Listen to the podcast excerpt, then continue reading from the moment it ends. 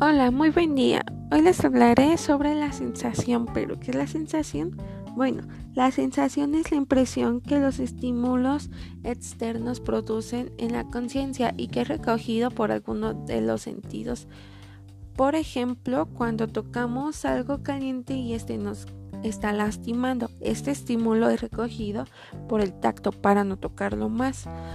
Y bueno, la sensación se divide en siete y es el sentido visual, que son los que se encargan de detectar aquellas sensaciones creadas cuando las personas observan o miran su entorno.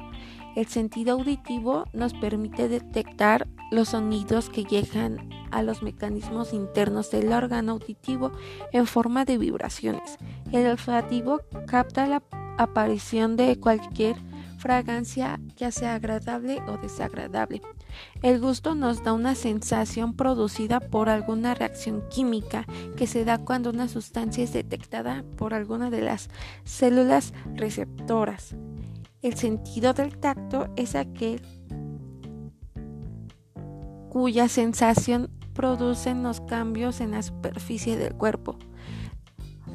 La kinestésica hace referencia a la capacidad de detectar la posición de los músculos, así como para saber y ser conscientes de la posición o postura de nuestro cuerpo.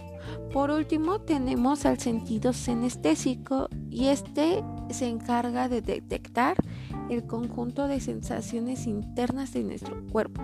Informa sobre el estado de los órganos y del organismo en su totalidad. Bueno, esto sería todo por hoy. Muchas gracias.